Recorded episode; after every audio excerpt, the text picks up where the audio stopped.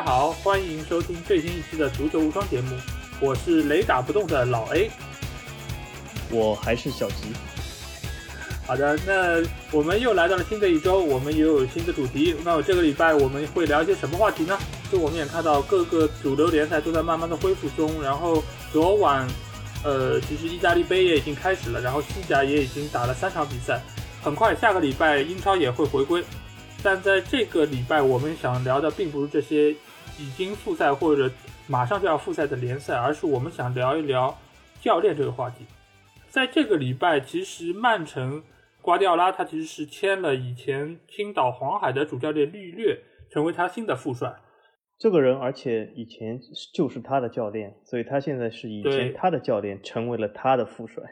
对的，他其实是来替代阿特塔出走之后留下的副帅的这么一个位置。我们也可以看到，作为主教练来说，他的那些助理教练和一些副帅对他的工作是有相当大的支持。这一期节目，我们想聊的就是。世界足坛的那些主教练，以及那一些公认的好教练，现在已经开始慢慢走下坡路。我们会一人选三个我们心目中的候选，然后来讨论一下为什么这些教练能被称为现在世界足坛最好的教练，而哪些教练又是将来可能不不再会被主流联赛所接纳的。对，而且我就觉得现在教练在一个球队中的其实角色。我我个人觉得是与日俱增的，就是很久以前我们或许觉得就是一个球队他踢的好坏是由球员的水平高低来决定，但是现在其实我觉得由于就是现代科技的发展，球员之间的差距其实我觉得是在减少中的。那么每个球队它的强弱其实也就是看教练之间的战术安排和教练他对这个士气的鼓舞，所以教练的角色其实是越来越重要的，而且就随着。瓜迪奥拉最近刚刚任命他的助教，所以我们这期就专门讲一下教练。对，而且其实你可以从现在主教练的这个年薪上就可以看到，这个主教练现在在足坛的地位是什么样子。曼联的福格森当年说过一句很有名的话：“我作为主教练，我的工资应该是高于你们所有球员的。其实我才是这个球队的老大，所以你们所有的都得听我的。”对，对我我其实举个很简单的例子，就是在。以前的或者是一般的公司架构里面，经理的年薪往往会超过他手下的员工，所以说这个其实，在足球界里面其实也是一个道理。呃，穆里尼奥以前也说过，就是他在任何的球队，他的工资必须要最高，不然他就是无法指挥这个球队。我觉得这也是有道理的。啊，所以说现在很多教练他的年薪其实是相当高，都是过千万的。那么我们就是了解这个足球运动员收入的啊，这个听众里面，我们也可以看到，就是过千万的球员其实并不多。甚至就是说是在呃总收入排名前十五的俱乐部里面才有类似的过千万的球员，所以主教练里面也拿到过千万的也不少，所以说这也是可以看出主教练现在的角色越来越重要。那我们现在就可以来聊一聊哪一些指标可以来定义一个好的教练。那么我觉得呢，就是说呃有很多硬指标，其其中他最重要的肯定是这个教练肯定要在他指挥的当季。能够打出一个令人接受的成绩，就这个成绩也是按每个俱乐部的它的目标的不同而不同。就有的俱乐部，比如说它是要保级，有的俱乐部它是要夺冠，有的俱乐部是要进军欧洲联赛。所以说，这个主教练至少能够完成或者超过俱乐部给他的目标，这肯定是一个合格教练的前提标准。但是如果是要入选我们所谓的优秀教练的话，那么他不仅是要合格，他肯定是要远远超越这个期待。所以我等下提名这些教练，他就会有一个明显的，就是说他超越了俱乐部给他的的这个任务或者目标。所以我觉得他才是能够成为一个优秀的教练。除了绝对成绩要好这一点之外，我觉得还有其他的三个条件，就是他对于原有球队是有相当大的提升。因为有些队伍你可能本身成绩并不太好，但是这个教练一来之后化腐朽为神奇，让这个球队有了本质的提升，或者说甚至于是，比如说本来是要保级的，现在一下子可以争冠了。那其实有些优秀的教练其实都具备了这样的能力。另外一些呢，就比如他离开这个俱乐部之后，他能够留下一套成熟的体系留给之后的那个继任者，甚至于他的这套体系可以把这些好的球员。卖掉转化为资金给支持俱乐部，或者说是能够这套阵容可以延续很久，打造下一个辉煌。这个其实也是一个优秀教练该有的一个实力，而不是说我就是吸了俱乐部的血，然后把这些球员的能力耗干，然后我自己拍拍屁股走人，对吧？然后第三点就是还要有一个比较好的形象，对外的形象来代表这个俱乐部，或者说是体现俱乐部的精神。我觉得要具备这几点，才能算是一个顶尖的教练。我我在想加几点，就是说，除了这些以外，就是还需要一些什么？就是这个教练他就是能够看菜下饭，就是说他并不是说一上任就是把球队整个都换掉，然后买来世界上最好的球员，配齐了梅西和 C 罗的锋线，然后他拿到了冠军。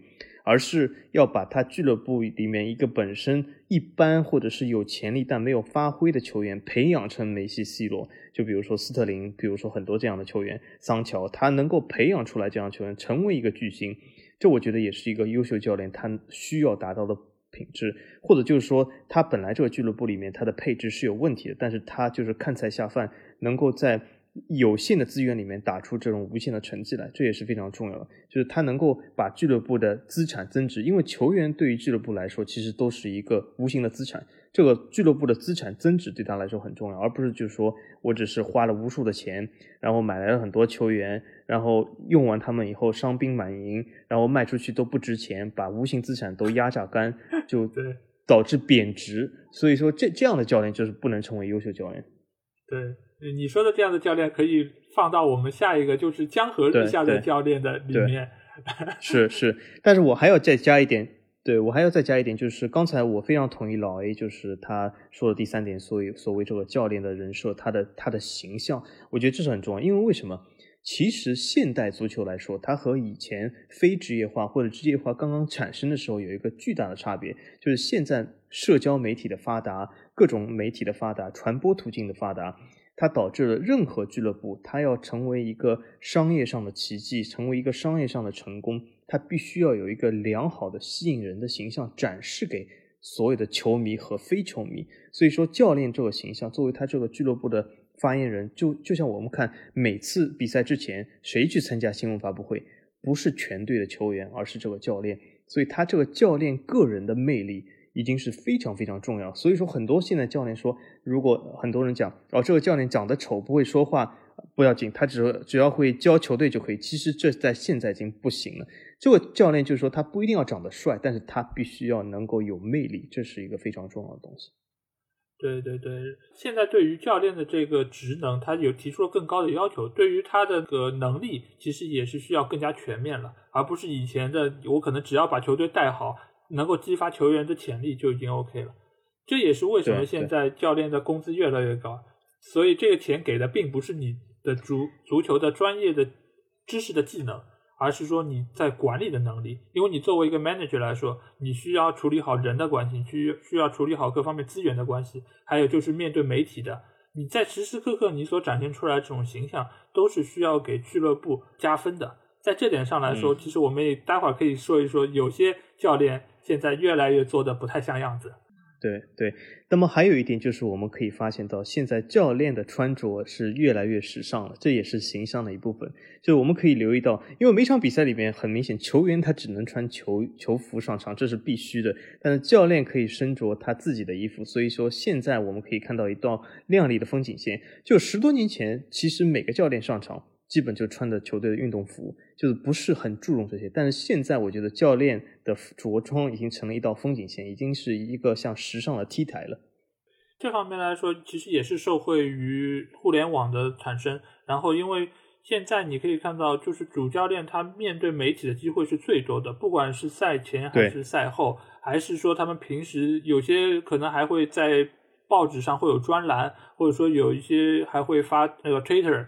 这种的话，其实对于他们都是个人形象的一个展示。他其实自己也有这种个人形象包装的团队在这边帮他运作，也会接很多广告，他们也会打造自己个人的品牌。因为对他们来说，是这个都是就俱乐部有无数的流量在包围着他们。那作为这个球队的核心主教练来说，肯定也是这个流量的最汇集的地方。所以在这个层面上，他们一定会在这个高光的时刻打造自己个人的形象。对，对对，非常正确。那么很明显，我们现在要说的这些江河日下的教练，他们就是在这里面有几点或者全部都已经不能符合现代足球的要求。他们或许曾经辉煌过，但是现在已经不能恢复以以往的荣光了？而且就是说，我们而且另外一点就是，我们选入的江河日下的教练还有一个非常重要的标准，就是他们曾经辉煌过。因为如果他们曾经都没有辉煌过，也就是他们从来没有高峰过，那么也不能说江河日下，说明他一直是平平众人，所以不能说为江河日下。对，所以就这个层面上，首先他曾经的那个经历或者说成绩一定是非常非常好的，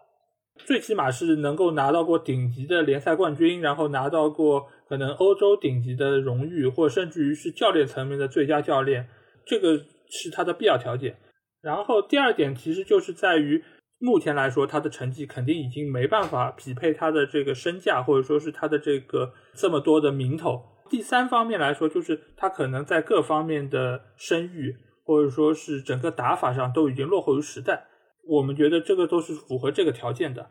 然后最后他可能再下去，甚至于都可能没有工作能够找到他，他可能只能去。呃，中超或者说是美国大联盟去寻找他的最后的退休生涯。嗯嗯，对。好，那我们们要不，嗯，就看一看我们提名的都是谁呢？对吧？啊，我们我们先说提，我们先说是优秀的教练还是江河日下呢？呃，我们要不就先说江河日下的吧，因为我觉得这个可能会会可以聊的地方多一些。那我。我选择了三个，我选择这三个江河日下教练，有一个呢就是不完全符合就是江河日下教练的标准，但是我想还是把它拿出来说一说，因为我觉得他就是不能说是完全符合他曾经辉煌的标准，但是我觉得他的时代的确已经过了，所以我我选择的三人是排在第一位的是我们的曾经辉煌过的非常非辉煌的意大利教练。他呢设计了很多呃这个看菜看菜下饭的这个阵型，他甚至是推出过了圣诞树阵型，他甚至在很多意大利顶级球队都执教过，他在西甲的西超的两队之一皇马执教过，他在德甲的巨人拜仁慕尼黑也执教过，这个人就是安切洛蒂，这是我放在首位的，我觉得他是一个江河日下的典型，我可以有很多例子来证明他，然后呢。我推出的第二个江河日下教练呢，就是曾经被称为最特殊的一个，曾经就是不可一世。他在各个比赛里面，甚至说他就是那种有冠军基因的人。他甚至嘲笑过阿森纳某教练温格，就是没有冠军基因。然后这个人就是我们的魔力鸟穆里尼奥。那第三个是谁呢？第三个就是我之前说的有争议的，因为他或许从某种意义上没有辉煌过。但是我认为他的时代其实没有开始就已经过去了。这个人就是我们前热刺的主帅，目前仍然失业在家的波切蒂诺。我觉得波切蒂诺他在过去的四到五个赛季，他打出了高峰，他看菜下了饭，他非常成功。但是就在这个赛季，他暴露他所有的缺点，甚至这些缺点很多是不可原谅的。所以我觉得波切蒂诺是我选的第三个人。那老 A 你呢？哎呦，其实我觉得还挺巧合，就是我这三个人里面有两个跟你都是一样的，呃，当然排名 有，没有没有，就是呃，但是排名是有所区别的。我这边的第三名是你的，就是第一选择，就是安切洛蒂。我觉得就是他是排在我这个榜单的第三名。第二名呢，其实是前阿森纳的主教练埃梅里，而第一个教练其实就是我们也是下课的。嗯，对对对对对，然后第一名就是最特殊的那一位，穆里尼奥先生。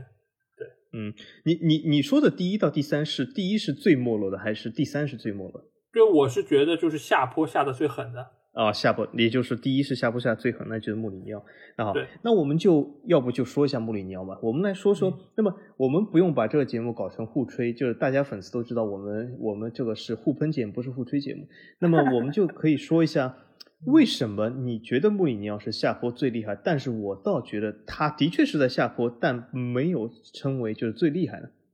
要不要我我先开始说一下？呃，可以可以，你你可以先说。对，你可以反驳我，就是说为什么他仍然是下坡最厉害就我我我个人认为，就是说我们前面说到了教练，他教练的其实他承担的责任和义务是非常多的。它里面其实有一个是战术和战术安排这种打法，这这是肯定的。在这个方面，我觉得穆里尼奥他下坡的非常严重。他的战术其实和他在波尔图时期根本没有很大的革新，他仍然而且一直是报那一套四二三幺这个阵容，一直就是。几十年来后，或者没有几十年，十几年来，他都是雷打不动，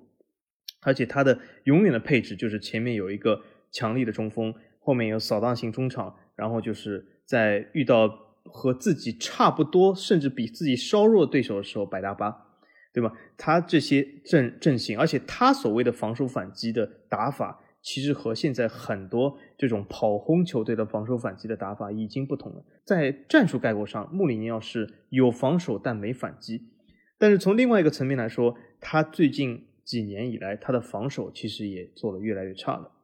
那么为什么在他在战术上其实下坡的非常严重？我仍然不把他列为第一呢？就是穆里尼奥其实在有些方面，我觉得他还是有进步的。这就是一个非常呃奇怪的人设，就是我。我们不可否认是穆里尼奥他自己的流量在最近几年其实是有增无减的。他虽然在很多地方他其实和更衣室都闹得不可开交，其实都失败。他被皇马解职，他他被那个曼联解职，他被切尔西解职，甚至是两次解职。但是他个人的流量其实是没有衰退的，他的流量还是很大。他甚至为热刺带来了无数的新球迷。所以，我我觉得他在。球场外，或者是在这个教练面对媒体，或者是个人人设打造上，还是成功的。而且他这样人设打造，其实是为球队减少了很多压力。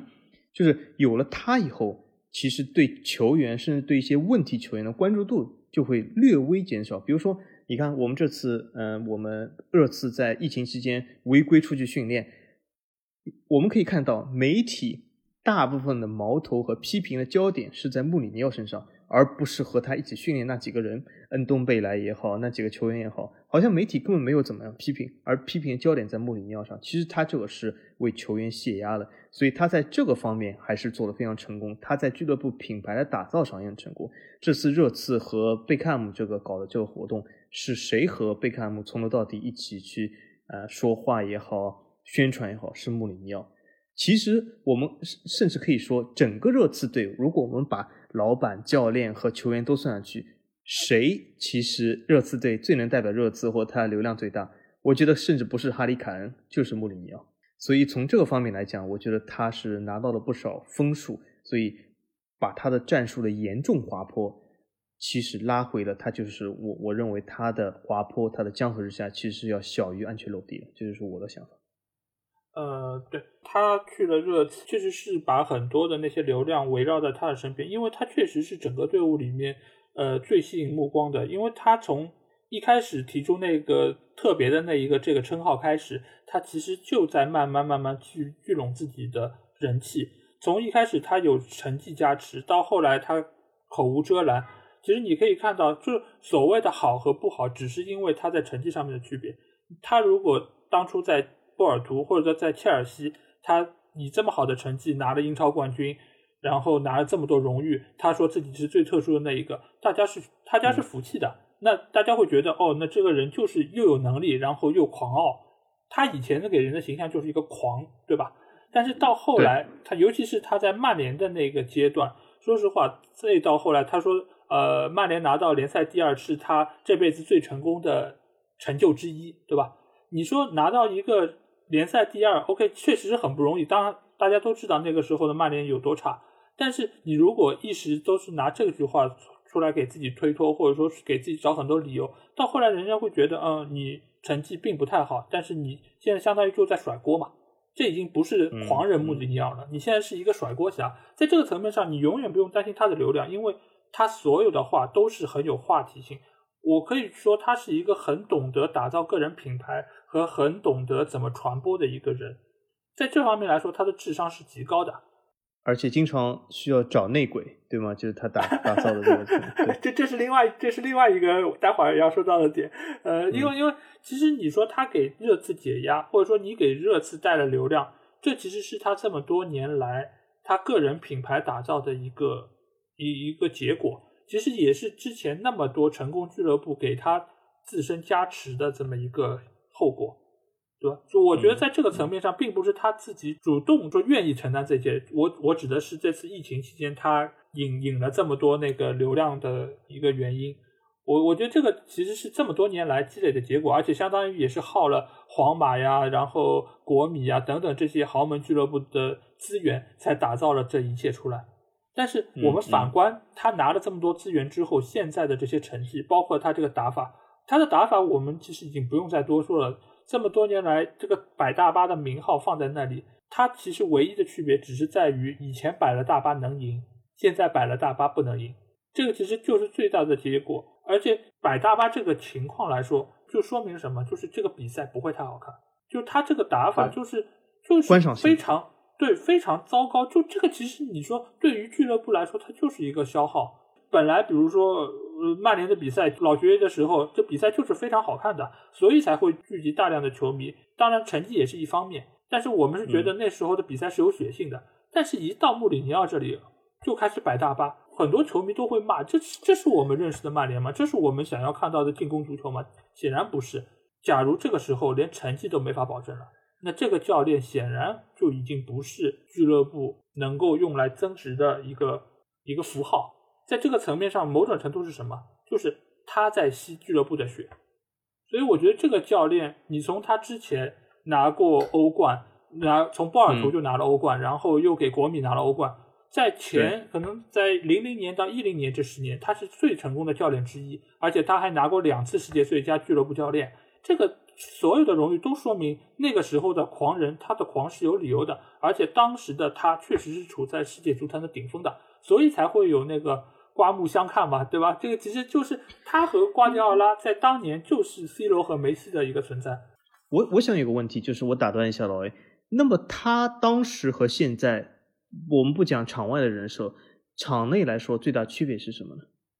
呃，一个就是可能他再也找不到符合他体系的那些球员。呃，就比如说，也对，像德罗巴这样的人。对，一个德罗巴，一个是像以前你比如说像埃辛啊，就是他需要有一个非常强的、强的一个就是后腰在那边做扫荡工作。就比如说你说马蒂奇在年轻的时候，在那个时候在他的队伍里面，确实就是一个人覆盖面是极大的。他是需要有一个这种个人能力极强的后腰在那边给他做很多脏活累活吧，就这个这个层面，这种人其实并不是太多，而且这种人是属于什么？你巅峰期一过，你覆盖能力一旦缩小，你可能中场这个位置把控不住，就直接影响到后防线的这个威胁。所以这个事情，我觉得他需要有这些体系的人。所以你就看他每一次也会找一些自己的关系户，对吧？就是所谓他他体系下的这些球员。但是现在来说，他可能第一是找不到这样的球员，第二其实也是像你刚才说过，就是他在短时间内他可能没办法罗列这些人的时候，他只能先用好手头的这些人。就像现在的热刺，他没有办法买这么多他想要的人的前提下，他只能先用好，比如说阿里，比如先用好哈里凯恩或者孙兴民。对。嗯，而且你也知道，那个热刺买人又不是那么爽气，所以我真的觉得他可能挺挺难熬的。之后，你你觉得他的这个，那我我我现在就是问几个问题啊，那老 A，嗯，那你作为英超的专家来说，你觉得穆里尼奥的执教的巅峰是不是会因为热刺而终结，还是他会开辟第二春？我觉得就他的性格以及维持他。长期的这个人设的一个大方向来说，我觉得他不会再接受小球队的邀请，所以我觉得如果热刺他在下课的话，我觉得他应该会转战其他联赛。呃，之前他在加盟热刺之前，其实传出过一个接触或者一个绯闻，就是他和多特蒙德。我觉得这两个球这个球队和他这个人设是截然相反啊。这个如果他去多特蒙德执教也挺有意思，一个跑轰开放的球队变成摆大巴，然后一个靠小妖卖钱变成一个靠那个老人砸钱，就他这个人设和多特蒙德真的是完全是百分之一百的相冲，这也是挺有意思。所以我觉得他并不会去多特蒙德，这是一个很很符合逻辑的一个做法，而且我相信他会选择的应该也是一个，因为他的家其实就在伦敦嘛。所以我觉得他优优先肯定是会选择伦敦的球队。如果说他热刺待不下去，那我觉得他可能下一站如果还要在英超执教，只能是阿森纳了。我觉得短期来说是这样，但是长期来说，你如果放眼海外，其实我觉得适合他的球队也真的屈指可数，可能也只有几个，比如说像大巴黎这种。但大巴黎，我觉得目前来说，如果他是被热刺炒掉的，我觉得可能也不会把他作为一个选择。是的，是的，因为他赋闲在家的时候，其实我们刚才说的很多球队都已经经历过了换帅，包括大巴黎，但他们都没有请他，所以肯定是有原因的。但是呢，如果我把我戴上一顶热就是穆里尼奥球迷的帽子，我可以问老 A 几个问题。那么，如果说穆里尼奥真的如此不堪的话，他为什么还是可以拿到教练中的顶薪呢？呃，这个就像我刚才说的，就是他这么多年来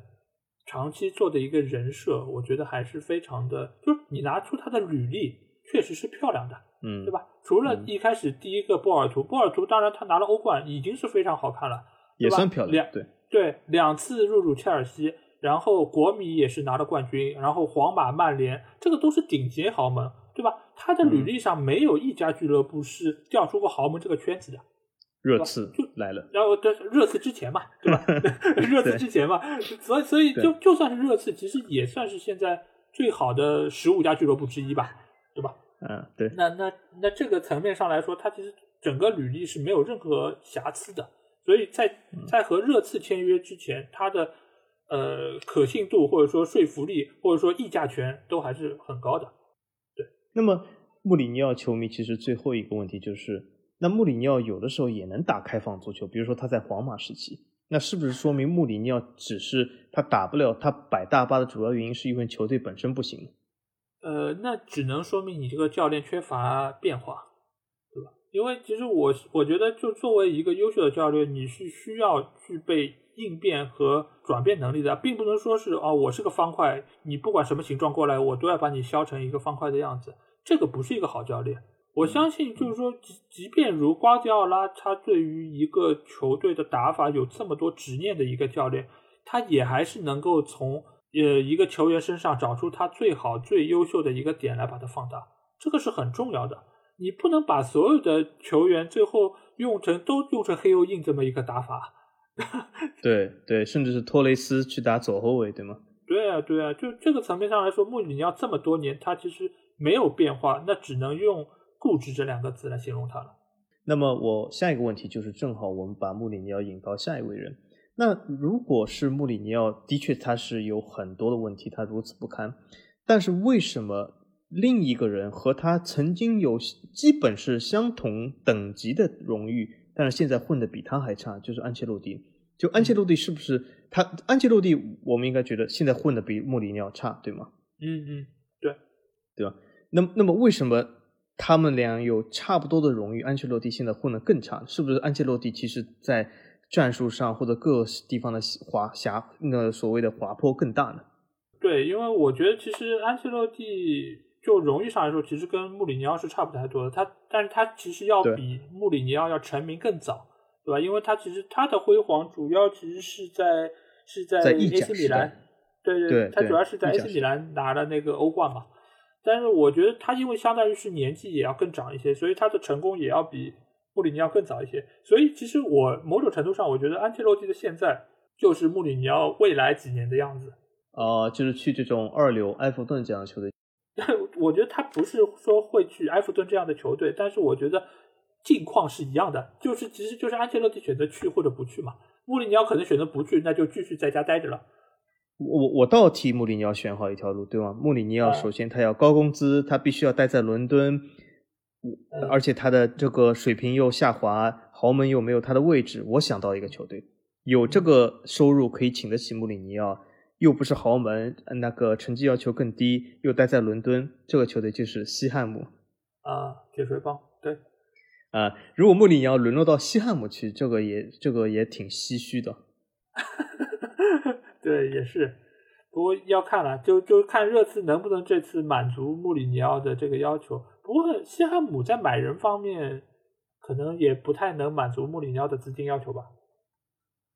嗯，我觉得能满足穆里尼奥资金要求的球队，其实这个世界上不超过五个，所以这是个问题。对对对，呃，但其实我也可以说一说安切洛蒂为什么我会把他排在那个穆里尼奥的后面。其实我觉得他比穆里尼奥强在哪里？他的人设啊，就我先从人设说，就是安切洛蒂其实一直给人的人设就是一个呃那个老好人，一个看人下菜碟的一个一个主教练。他在、嗯他在队里面执教，你永远不用担心太多的就是更衣室的矛盾问题，就是因为他是可以把各方面的那个矛盾都能够处理的相对比较好的一个教练。也就是因为这方面，他其实是属于一个比较保守的一个一个人，所以我觉得他走到现在这一步，其实跟他的因循守旧是有很大的关系。毕竟他的年龄也放在这里，但其实这也是很多老教练存在的一个通病。所以你也可以看到，现在为什么有这么多、越来越多的年轻教练会崭露头角，就是因为他们其实能够更快的跟上这个时代的潮流，他们能够更快的变化。老教练必然就会慢慢慢慢被被排挤出这个主流市场。但是安切洛蒂其实我觉得他最大的问题也是后来选的这个球球队，尤其是那不勒斯，他在回归意甲之后，受制于整个意甲的市场条件以及那个战术打法，这个选择不是太明智。但是他去那不勒斯好像是没有办法的选择吧？他因为其他地方也没有要他，他从拜仁被解职以后，他也是在家待了一阵，所以我觉得是不是他已经没有的选择了？但是其实如果说是他从拜仁出来之后，我觉得就他的名气和能力上来说，应该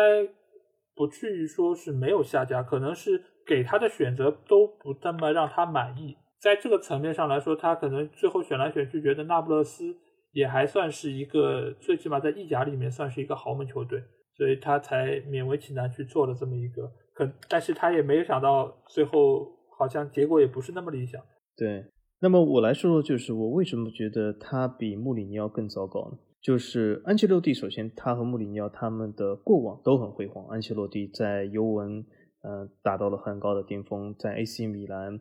甚至在那个各各个球队，他很多球队都拿过欧冠，也是一个非常成功的教练。可是有几点他和穆里尼奥一样，比如说穆里尼奥一直是十几年报那套四二三幺，安切洛蒂是除了那个所谓的圣诞树阵型，他其实一直是很固执的报那套四四二。那个圣诞树阵型其实也也是一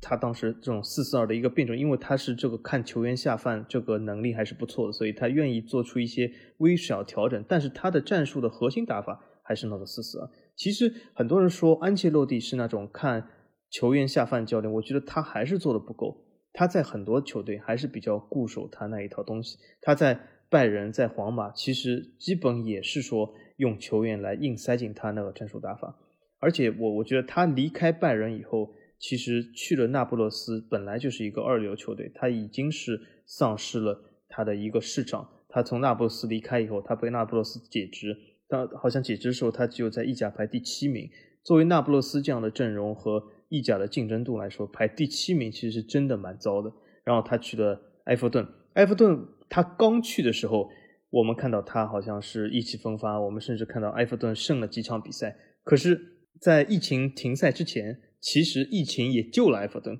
因为在停赛之前，埃弗顿又下滑了。我们可以看到他那个大比分输给切尔西。其实安切洛蒂他能够做的不多，而且我们讲安切洛蒂他在培养球员方面，我们我们我们前面讲这个穆里尼奥，他有一个非常大的缺陷，就是他很少能够培养出球员来。但是安切洛蒂在近年他培养出了谁？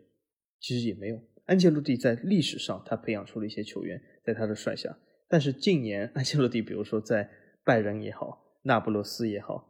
在埃弗顿也好，他有给哪些特别人特别的机会，或者给一些呃曾经很差的球员或者小妖一些机会吗？其实也没有。他在那不勒斯其实把那套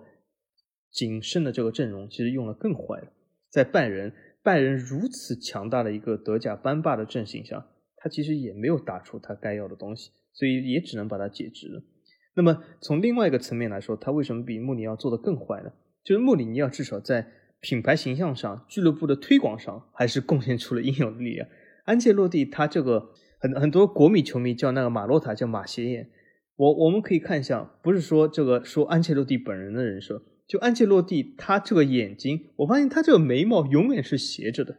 好像那种不屑一顾的感觉，对吧？这这个就像老 A 前面讲，如果穆里尼奥他的成绩的支撑他是特殊的一个，那么别人讲这叫狂妄，对吧？但是安切洛蒂他在没有成绩支撑上，这个眉毛还是永远是斜着的。我觉得这就不是狂妄了，这就成了就是一种一种好像是非常一种落寞感了。然后安切洛蒂他永远是嚼这个口香糖，对吗？看上去好像是不可一世，可他没有成绩的支撑，我觉得他就出现问题。我甚至不看好他在埃弗顿的前景，因为安切洛蒂他还有一个固守成规的体现是什么？你们看这次下窗，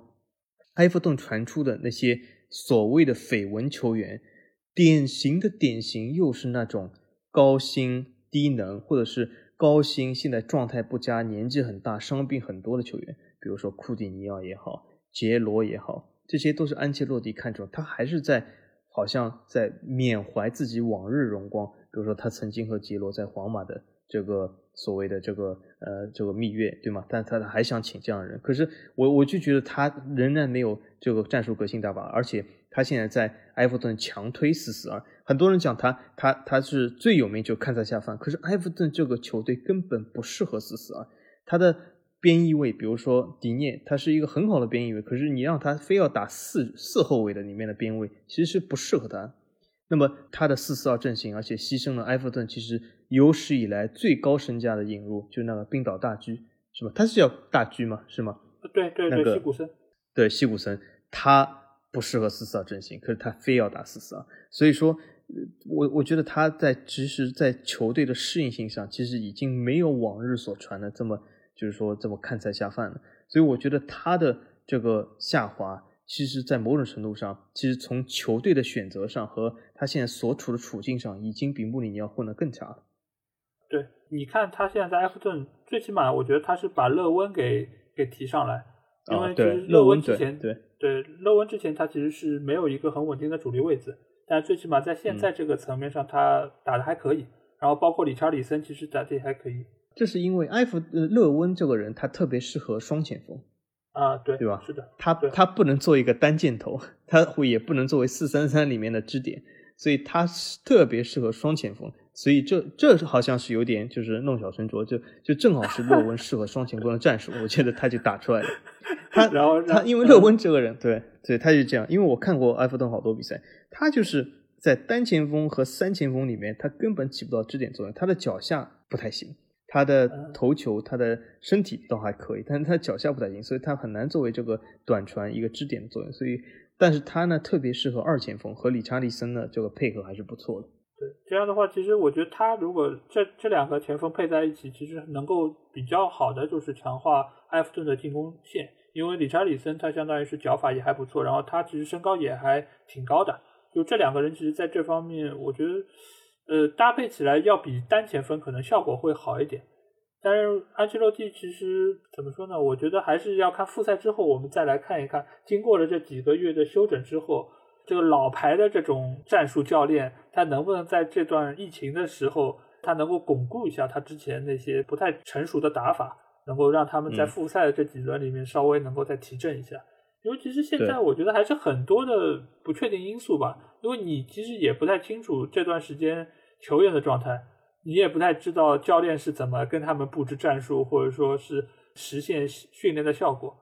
所以我们其实可以再关注一下这两个教练在复赛之后，尤其是呃热刺也是这么多伤病都已经都回来了，包括那个孙兴民服兵役已经结束了。那我们来看一下穆里尼奥是不是也能够在英超恢恢复之后的第一轮打曼联的比赛中能够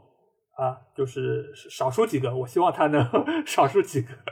是是，而且是或许那个埃弗顿复赛以后第一场，甚至在主场击败利物浦呢都有可能。所以我们也期待这两位老教练用他们的实力来打脸。就是推翻我们之前所有的言论，两个队都进入欧冠，这个 他们可以完全用这个实力来证明自己。那么我们最后来说一下我们选择的第三个人，我觉得呃有一个还挺巧合的。这个这个听众朋友，呃，我我这里要说一句，我们在事先真的完全不知道对方选择的最强的和最弱三人是谁，这这真的蛮巧合。我们选择第三个人都是目前待业在家的人员，而且这两个人年纪倒还挺轻，都是待业在家。而且这两个人都是在北伦敦执教，对，死敌，本人的死敌，然后被解职之后，现在都双双在家里休息。对对，但是我我为什么选择就是波切没有选择埃梅里呢？就是我个人有点认为啊，我觉得埃梅里好像我不知道老 A 有没有这种感觉，我觉得是被阿森纳坑了。我我我觉得就是这个是不能完全怪埃梅里，埃梅里他就说，比如说埃梅里留给阿森纳还是有些东西，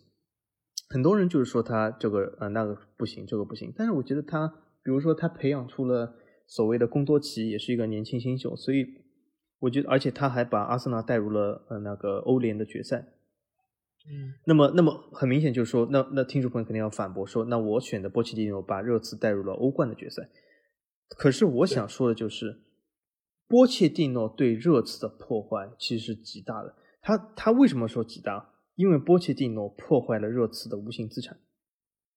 那我们可以看哦。波切蒂诺执教的热刺这几年，他的成绩是的确是相当的好，而且把热刺这个好像打法也非常的就是火爆，或者是说更厉害点残暴，因为他是一个纯犯规型的球队。可是我为什么觉得他破坏了热刺无形资产呢？就他对球员的压榨，他对每场比赛对球员的要求，他其实缩短了很多球员的运动寿命。我们可以看一下波切蒂诺执教初期的有些不错的球员。登贝莱，比如说他是防守型中，他的很多这样的球员或许不在波切蒂诺的执教下，万亚马、登贝莱，对吗？他们的运动寿命可以更长。很多球员，比如说凯恩，这些球员在波切蒂诺的打造下，其实他有没有成为大英帝星我不知道，但他背是的确很驼的，所以我一直叫他大英驼星。那大英驼星来说，其实，在波切蒂诺给我留下最深印象就是他没有一个赛季可以打满整个赛季。当然也可以说是凯恩本身的问题，但是我觉得这和波切蒂诺的执教理念也是有关系的。就他球员伤病特别的多，他的压榨摧残是非常多，他的运动寿命缩短了，所以这是我觉得波切蒂诺的问题。那么我为什么说他会已经过时呢？波切蒂诺的战术其实我们看很简单，进攻靠控球，对吗？有点模仿瓜迪奥拉，防守就是靠犯规，对吧？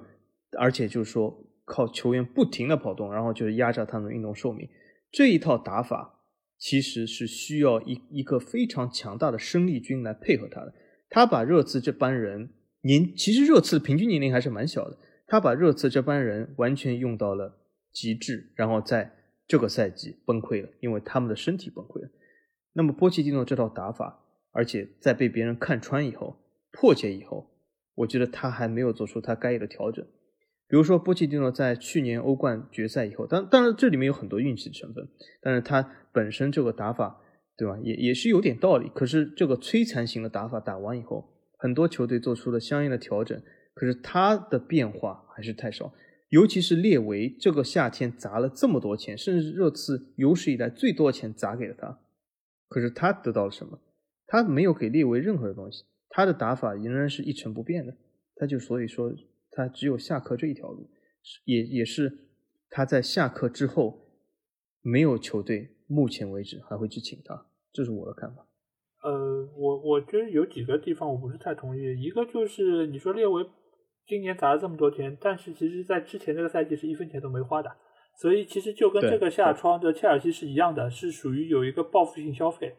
所以，所以我觉得你你如果把这笔钱分到两个赛季来看，其实也还好，没有没有说是给他太多支持。尤其是在前一个赛季一分钱没花，他还能够把队伍带到那个程度，其实我觉得已经说明他并至少并不是一个太差的教练，对吧？在在这个层面上来说，而且波切蒂诺其实我觉得他最好的一个点是什么？就是他其实是能够挖掘年轻球员的，就不管是他之前在那个南安普顿。还是到现在，就是说，后来到热刺，他其实都是能够在队里面挖掘不少年轻球员的潜质，然后把他们带出来。我觉得在这点上来说，这个其实已经挺符合我之前说到的，就是能够给球队留遗，对对对对，就是球队留遗产的标准。布切蒂诺其实是在我的好教练里面的一个，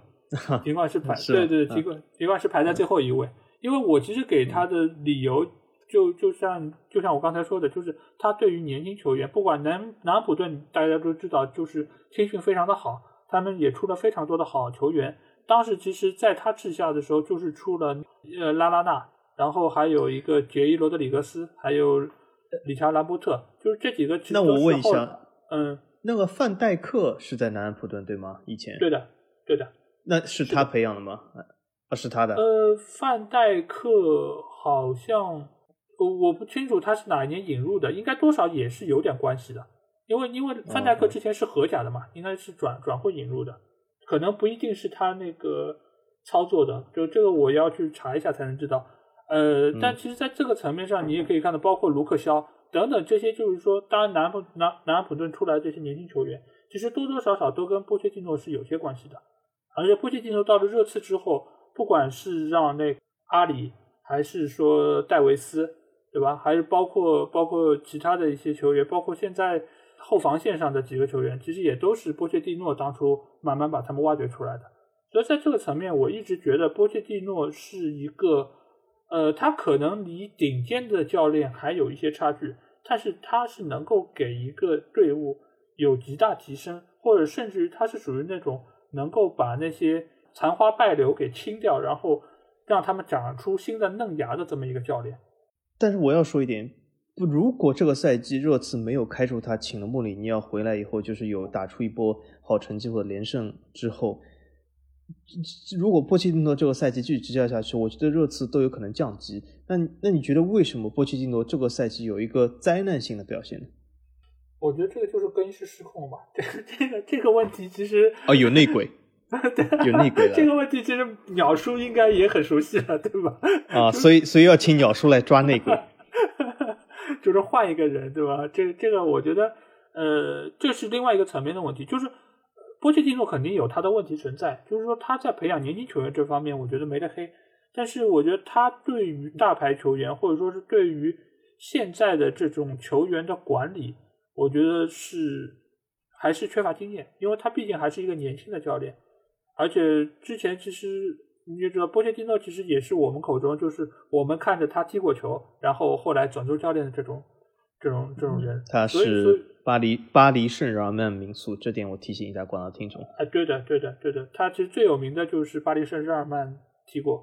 然后对，在这点上来说，他其实还是一个比较年轻的教练，而且他之前的带的队伍都是属于呃，不管是西班牙人还是南安普顿，都还是属于中下游的队伍，所以在这个层面上，他缺乏面对大牌球员的经验，所以这也是他需要成长和提高的一个点。而且我一直觉得列维给他的支持。其实是非常有限的，因为我从来也没觉得列维是会真正信任过他下面这些主教练，所以我觉得在这个层面上，波切蒂诺还是需要继续提高，或者说这段时间在家里休整的时候，可以好好学习一下，然后增进一下自己这在管理方面的能力，思考一下人生。对对对，那也就是老 A 认为波切蒂诺其实这个锅主要还是热刺俱乐部要背一点，就不是完全他的问题。对那么，那么同样来说，我也觉得艾米丽也是这样。我觉得艾米丽这个锅不能全让艾米丽背。当然了，艾米丽曾经有过开翻航空母舰巴黎圣尔曼的这个记录，对吗？这是他的严重的失误。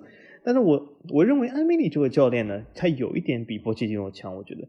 艾米丽这个教练他还是坚持了一些大牌俱乐部。虽然他他其实之前一直没有在大牌俱乐部待过，但是我觉得艾米丽的打法。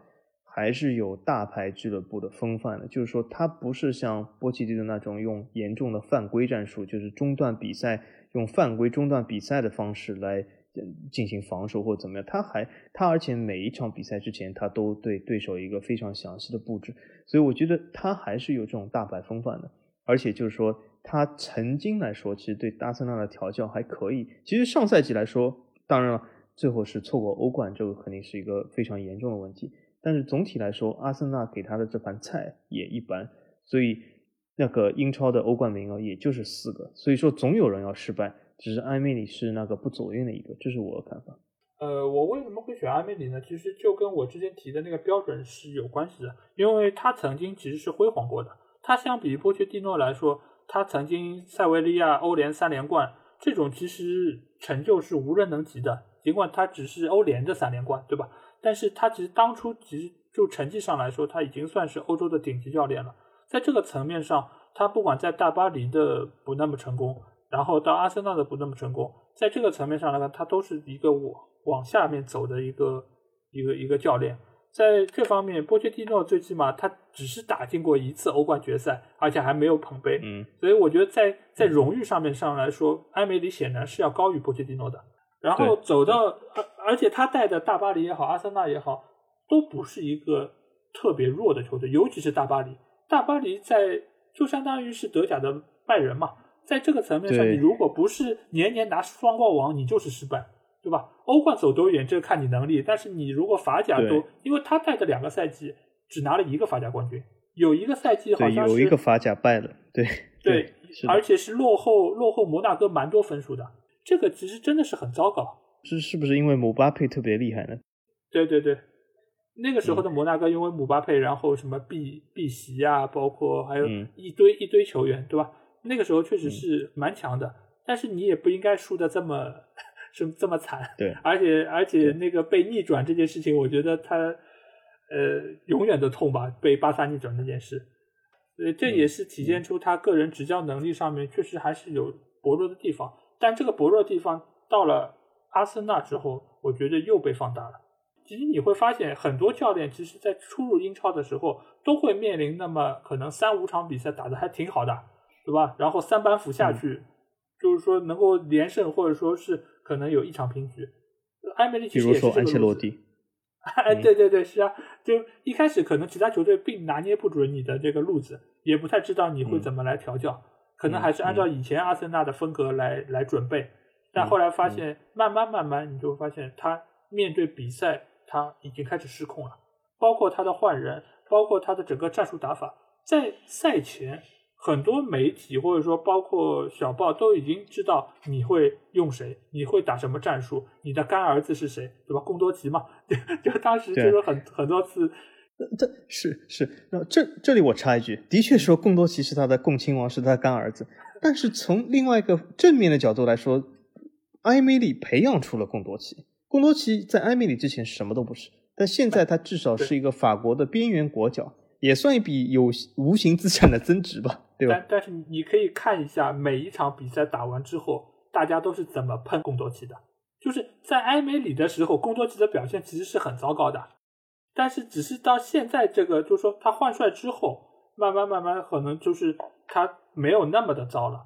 那段时间他其实重用贡多奇的时候，他的失误是很多很多的。然然后说回来，就是这个层面上，就慢慢他的打法都已经被各方所。所吃透，不仅仅是他的对手，所有人都知道他会怎么弄，到什么时候换什么人，那只能说明他的打法是很单一的。就是到了这个时候，如果还他是看表换人，到这个点就要换人啊。对，再打不开局面，或者说还是落后的，那可能六六十几分钟、七十几分就又换谁，换的人也很统一，就那么几个人，然后到最后可能结果也很统一。可可可是这是不是因为阿森纳人员不够呢？阿森纳因为最近几年也是够那个这个经济上也是够有问题的，也不愿意。他是不是人员配置不行？不过不过我我说到这里好像我有点自己打脸，因为他在大巴黎人员配置是没问题的，他仍然开放了船啊，也有道理，也有道理。因为阿森纳其实我觉得也就是说阵容大家也都能看得到，肯定不算是太好，但也没有糟糕到说在那个阶段就是。一直输的这么一个阶段，我我觉得，我觉得这个其实还是他对于整个球队的改造或者说能力还是欠缺。就是你如果说觉得这个人不行，你就应该把他适时的拿下，或者说你可以改变一下你的打法，或者说使用方法。这个其实你可以通过几场比赛来尝试，但是你也没看到变化，你也没看到成绩的变化，那这个锅谁背呢？那只能是艾梅里自己来背。而且到最后你会发现，他跟那个那个特殊的十号。对吧？他们之间的关系就说明他其实跟球员之间的关系也已经走到了一个冰很不好。对对对，这这个其实也是我们说到的，就是他就是说几个标准上面其实他都很符合，所以所以我把这个名额留给了他，而不是波切蒂诺。但是波切蒂诺后来和热刺，就像你说，这个更衣室也失控了，也和很多球员的关系。热波切蒂诺走的时候。很少有球员去，比如说发那个推特挽，就比也不说挽留，就是和他道别。他其实走的也蛮狼狈的。是。那么好，我们既然互喷了这个大部分时间，我们 在接下来有限的时间内，我们赶紧进入这个互吹模式。那么我们快速的说一下，就是说我们所认为的世界最佳教练的三个，因为大部分听众肯定是想听那个所谓的江河日下，因为这是比较有争议的。那么就是说，作为呃现在优秀的教练来说，我相信我们或许也会比较雷同。那么我我要不我就先说一下我选择的三个人。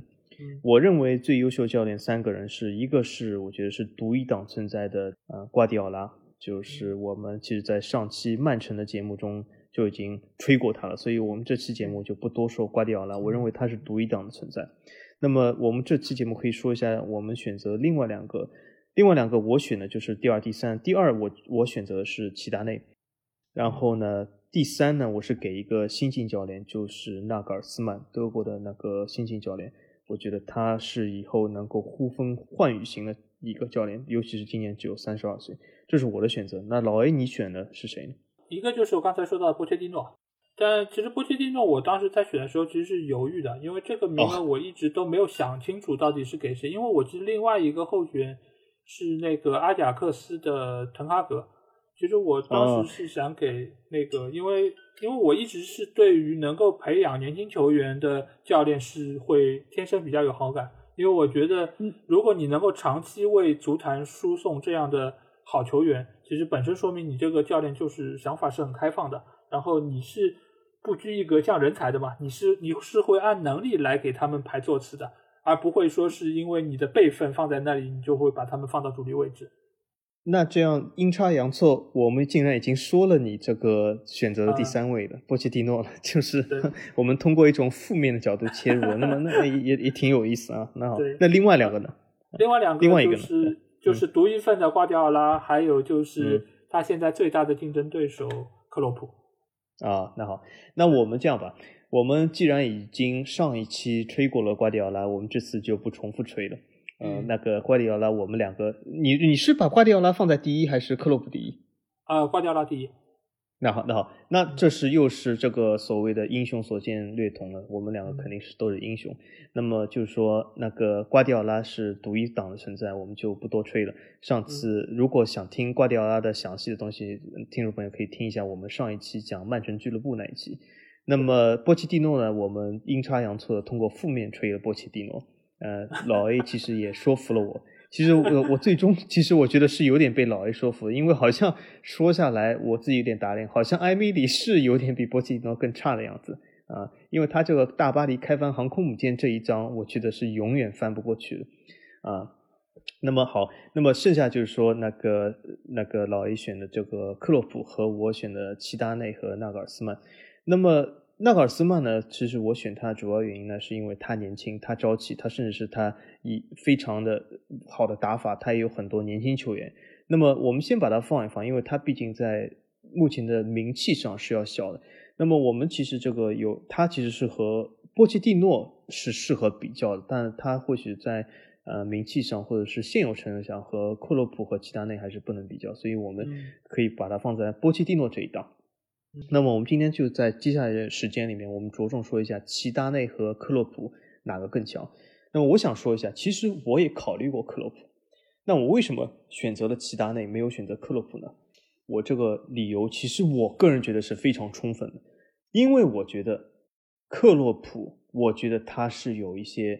怎么说呢？我我想说一件事，就是大部分的足球球迷，包括我自己，其实大部分足球球迷来说都是比较健忘的。也就是比较看重于近期的成绩。那么克洛普其实这个赛季他的确成绩还不错。我我为什么还不错？不是说满分呢？他欧冠已经被淘汰了，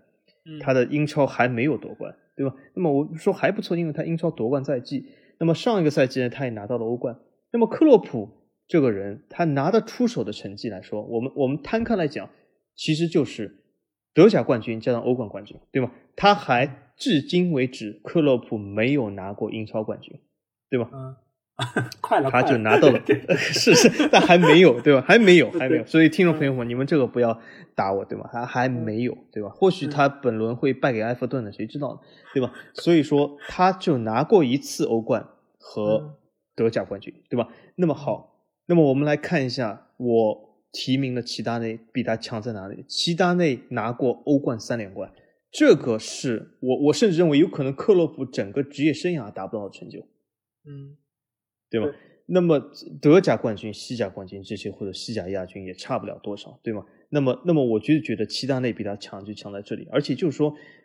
欧冠三连冠这个伟业，那当然这个是比上一届就是略微的早了一点，对吗？也就也就是说，所谓的嗯呃离离距今就是稍微远了一点，那么很多球迷会有点淡忘。但是我觉得这个伟业是一个非常重要的成就，因为我们讲啊，你你拿一次欧冠可以说是运气好。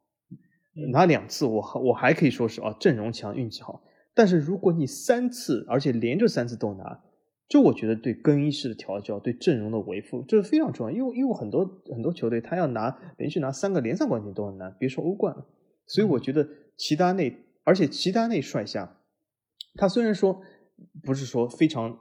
所谓的善于培养年轻球员，可是他可是他也踢出了一些不少年轻球员，比如说这个赛季出来的巴尔韦德、罗德里格。明显要比上赛季他没有执教时的这种维尼修斯那些之之辈要强，所以我觉得他还是能够打出一些年轻球员，这符合这个标准。而且他的硬成绩，我我只说硬成绩，他要比克洛普强，这是我的观点。嗯，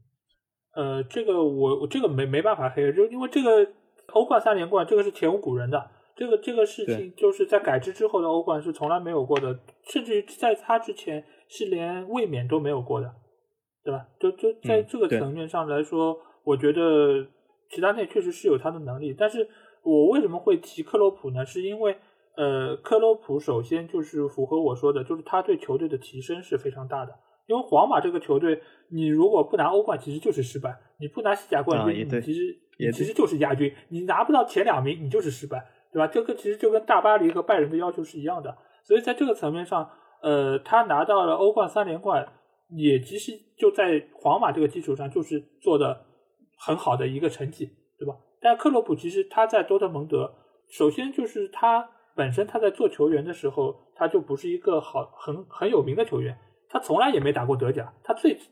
他基本上就是一直都在打德乙联赛，所以他其实是从他做教练开始，才开启了他的整个足球的一个一个高光时刻。然后他把那个多特蒙德能够。拿到了那个德甲冠军，然后又能够最高积分拿到拿到德甲冠军，这个其实都是他的一个能力。包括这一次的利物浦，也是极大可能以创纪录的积分拿到英超冠军的。这个其实我觉得就是他对球队的提升，你可以看到是有一个质的突破的。尽管利物浦以前也是一个豪门，但毕竟也是这么多年没有拿过英超冠军了。但是你有没有觉得克洛普有一点和波切蒂诺比较像？他的打法非常的摧残，我不是说摧残对手，是摧残自己。克洛普有一个典型的特征，就是其实这次疫情某种程度上帮了利物浦。在疫情之前，利物浦其实颓势已现了，对吗？他的欧冠被淘汰，被沃特福德击败，他颓势已现了。可是正好疫情停下来了，因为克洛普球队，我觉得无论他在哪个赛季，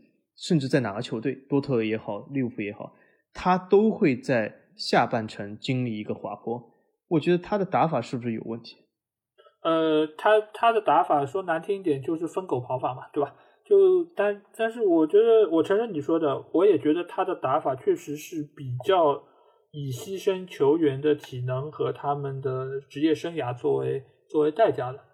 但这个层面上来说，我觉得他在利物浦好像还是比要在比在多特蒙德的时候要好一点。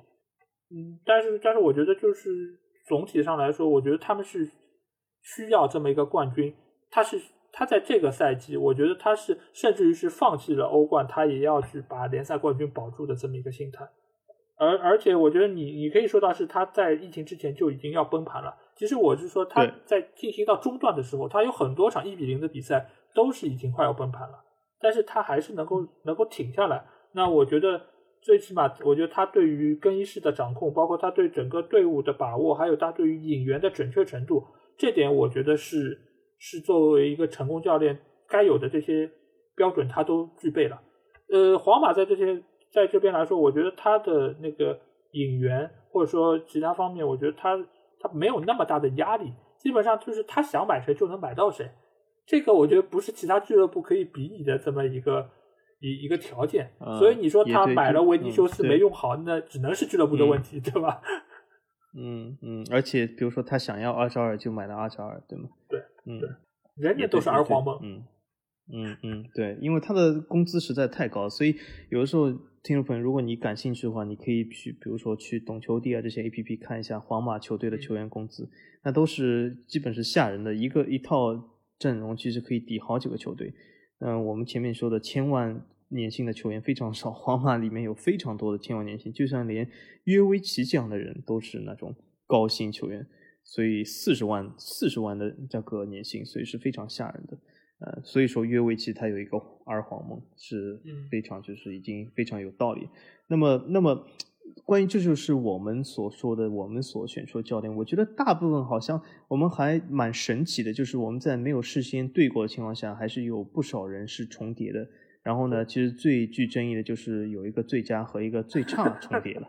所以这这这其实也是一种重叠，我觉得也是一种重叠，也是一种那个默契，其实还还蛮有趣的。那么我觉得听众朋友们，你们可以就是在评论里面说一下你们认为的目前的最佳教练，或者是最差教练，或者滑坡最厉害的教练，你们可以说一下。好，那接下去我们可以聊一聊最近足坛的一些新闻动态吧。呃，我们现在说到的是英甲和英乙，他们就是这个赛季已经是决定就直接。终结比赛了，然后就是按现在的场均分数来算名次，然后所以说现在的话，英甲的冠军是考文垂，这个其实也是以前英超的一个球队，罗瑟勒姆是排名第二，这两个队伍是直接升入英冠了。还有就是普茨茅斯，普茨茅斯也是以前就是英超的球队，他和其他三个球队是会打升冠的附加赛，争夺一个名额。现在混在英甲的这些以前的英超球队，其实还有一些我们耳熟能详的名字，比如说桑德兰，还有伊普斯维奇和布莱克普这几个球队。还有一个老牌队伍就是博尔顿，他会从英甲降级到英乙。其实我们也可以看到，现在在低级别的这些联赛里面，充斥着大量的以前的呃英超的球队，就算是有那个降落伞的那个政策，其实也没有能够把他们能够挽救回来。哎，我想问一个球队，我我曾经挺喜欢一个英超球队啊，他是而且还是英超第一届冠军，我还很喜欢他的队标是一朵花，我觉得好有个性。这个球队布莱克本现在在哪里？该是在英冠吧？嗯嗯，就没有还没有这么早啊。这个球队我还蛮喜欢。对，现在啊，他是那个英冠第十名，这个赛季。啊，英冠啊，对，就是是升升超无望。对，当年其实也是培养出了那个阿兰希勒和克里斯萨顿的双子杀手的这么一个锋线组合，所以也是拿到了第一届的英超的冠军。那时候我记得就是力压曼联嘛，对吧？曼联是第二。啊啊嗯，对，这个球队我觉得还蛮有个性的，一朵花式作为对标，我挺喜欢，挺有气质。啊，然后第二条消息其实是来自于法甲，因为之前其实法甲直接取消之后，有很多球队都。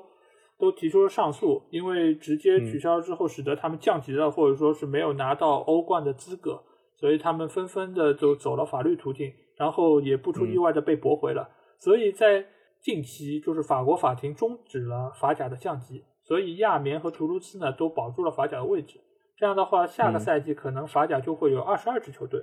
来进行比赛。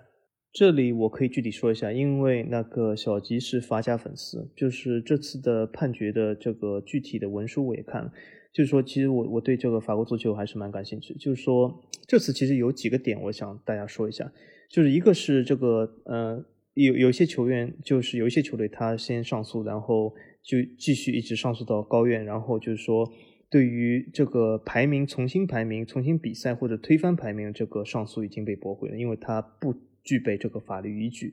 那么作为这个降级的这个球队，他可以就是他申诉得到的成功，就是他避免了降级，因为这是有一些法，这是有法律依据的。因为降级其中有一条条款，就是是这个法甲所有的三十八轮打完以后，他的分数处在比如说降级区的最后三位，他取得降级。可是这里面他没有符合那条三十八轮打完以后，所以他们是有法律依据承认，就是说他的球队不能降级。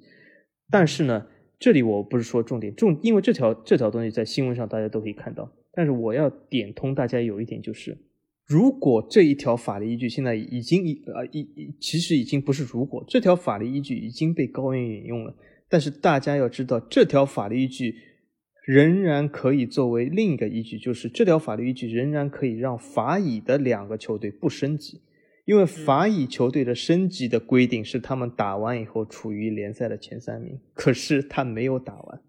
嗯，所以说，如果法甲联盟咬定这条法律依据如果是成立的话，那么他可以拒绝法乙球队升级。当然了，法甲联盟不会这么做，法乙球队也没有人会去控诉。所以说，这条法律依据因为现在是没有诉讼方，所以他不会就是成成型。也就是说，他还是很有可能像老 A 说成为二十二个球队。但是二十二个球队呢，另外一个巧合就是有一件非常大的巧合，就是法乙联盟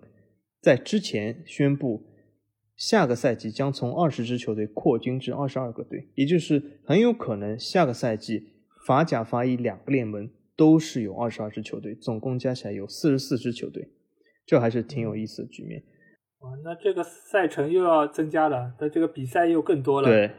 对对。但是呢，其实法乙增加两支球队的主要原因就是他谈了一个新的电视转播合同，这个转播合同还蛮高的。其实是好像我觉得已经已经超过了一些荷甲这些所有的这种联赛，他的谈了一个非常大的转播合同，然后电视转播商其中有一条就是他增加球队到二十二支，所以说他是每个球队分到更多的钱，所以说他这个合同谈的还不错。那么就是说他这个法乙他会成为二十二支球队已经是确认了，那么所以说另外两支球队他也必须要升级，所以说也没有球队反对。所以说，下个赛季法甲、法乙很有可能是四十四支球队。哦，那加上下个赛季可能直接就是衔接这个赛季，那他们的比赛真的是数量，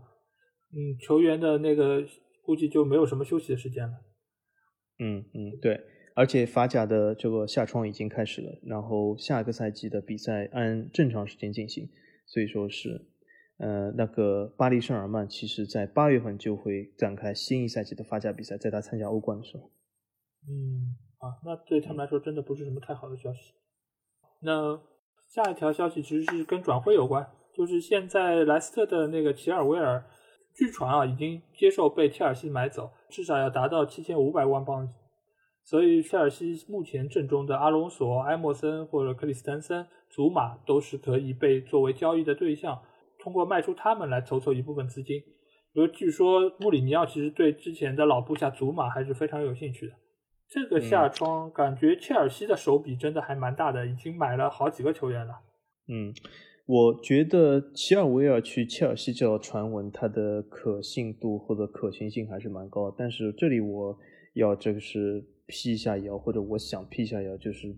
之前老 A 说的都是可行，但最后那一部分祖马去热刺，我觉得是不可行，除非切尔西免费把祖马给热刺，因为热刺这个球队现在已经进入了一个非常坏的循环，他已经进入了阿森纳之前的就是建球场贷款然后卖队长的循环。热刺今年的所有热刺的粉丝，其实你们如果在新闻里看到说热刺要买这个球员那个球员，只要这个球员是值一毛钱以上，那么就是一条假新闻，因为热刺这个赛季的转会费就是零。然后呢，热刺已经向这个银行申请了新的贷款。这个贷款不是用来引进球员，是他现在已经入不敷出了。他的这个他用其实是以贷养贷，就是他的这个球场的贷款仍然是没有办法偿还，他需要新的贷款来偿还球场贷款。所以他已经进入一个非常坏的这个财政循环。穆里尼奥所以说还是只能用好自己的球员。祖马，我觉得除非是他切尔西和他解约，不然是不可能去热刺。但尽管祖马其实，在切尔西表现真的不是太好，但是如果穆里尼奥要他，对吧？那我觉得他们也不会免费放给热刺啊，毕竟也是同城的对手。有一种情况就是热刺把凯恩卖了，那么我觉得热刺是有钱，对吧？他把凯恩卖了，这这是还可以啊，这个我觉得可以有，那对吧？凯恩可以来曼联啊，对吧？我觉得这个其实是一个大家都可能愿意看到的局面。那么切尔西其实我觉得齐尔维尔呢，好像七千五百万的身价有点高。我最近又看到一条消息说，切尔西有可能和莱斯特达成了五千万镑的转会条约，就是因为齐尔维尔本人好像据说挺想加盟切尔西，他或许会走以前切尔西这个民宿前辈这个库尔图瓦和这种库尔图瓦的道路，有可能进入了这个罢训这种。和俱乐部闹僵的境地，那么莱斯特城或许真的要五千万镑放人。呃，我觉得现在莱斯特其实是有一种做黑店的潜质在里面，因为他其实是有不少可以卖得出身价的球员在其中。但如果说是球员这么容易就被其他球队呃收买了，然后来压自己俱乐部的价，那我觉得莱斯特应该也不会这么轻易就服软。可能这是双方一个扯皮的过程，就是互相在给对方施压，然后希望能够把价格放在一个个呃对自己有利的一个局面上。对，所以我觉得这个应该可以再看一下后续的消息。那你这边还有什么其他的新闻吗？嗯，这里的新闻，我这边就是说，是最近就是传的非常沸沸扬扬的一些德甲球员转会的，比如说维尔纳他的最后的最终签约，哈弗茨的转会，桑乔转会，这些呢，我就觉得还八字没有一撇，我们这里就不详细说了。但是随着下个星期的节目，随着各个联赛的复赛，我们可以说多一些实事给大家听一下，就是我们对转会的看法。对，下个礼拜，因为正好周中的话就是有两场补赛。其中就是有阿森纳对曼城的比赛，其实我们可以在下一期节目中好好跟大家说一说这场比赛情况。对对，然后就可以看一下英超球队复赛以后的状态。那这期节目我们主要聊的话题基本上就到这里。现在我们的这个音频节目可以在各个主流音频平台上都可以听到，大家只要搜索“足球无双”就可以订阅收听。同时也希望能够关注我们的公号，除了音频内容，还会有见解独到的足球专栏文章推送。希望大家可以在看完之后点个再看，转发朋友圈。好，而且近期我们也建立了足球无双的听众群，在每一篇那个推送文章的下面，我们都会有入群的二维码，期待你们可以扫码加入。对，而且我们的推送文章估计是大家非常津津乐道的话题。我们最新的推送是谁哪个联赛才是第一联赛？很多争执已久的朋友可以看一下我们的文章。那今天节目就到这里，那期待下周同一时间和你们再次相见。好，的拜拜，再见。